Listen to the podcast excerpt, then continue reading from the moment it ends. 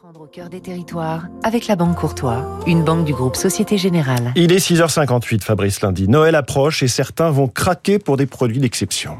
Du caviar 100% Périgord depuis 25 ans dans ce qui est le centre de la préhistoire en Dordogne. Les aisies de Taillac caviar perle noire en produit 2 tonnes chaque année. Les esturgeons proviennent d'une espèce originaire des lacs de Sibérie, introduite en France il y a une trentaine d'années pour l'élevage. Elle se reproduit exclusivement en eau douce. Les poissons sont nourris sans OGM, ni farine de viande, ni antibiotiques, ni hormones, avec des céréales en provenance d'Europe. L'esturgeon sibérien met 10 ans pour faire du caviar. Les œufs représentent 10% de son poids. Ils sont ensuite triés, tamisés, lavés, faiblement salés et conditionnés en boîte d'affinage durant plusieurs mois. Le classique, pendant trois mois, l'impertinent, lui, pendant un mois.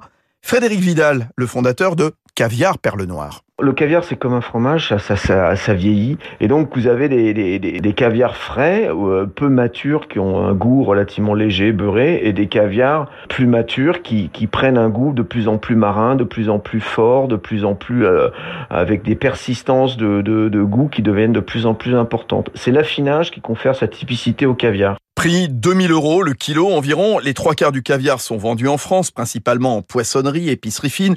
Le reste part à l'export. Les chairs des esturgeons fumés sont également mises sur le marché. Caviar Perle Noire produit aussi une dizaine de tonnes d'œufs de truite, 8% de la production nationale. C'était Territoire d'excellence sur Radio Classique.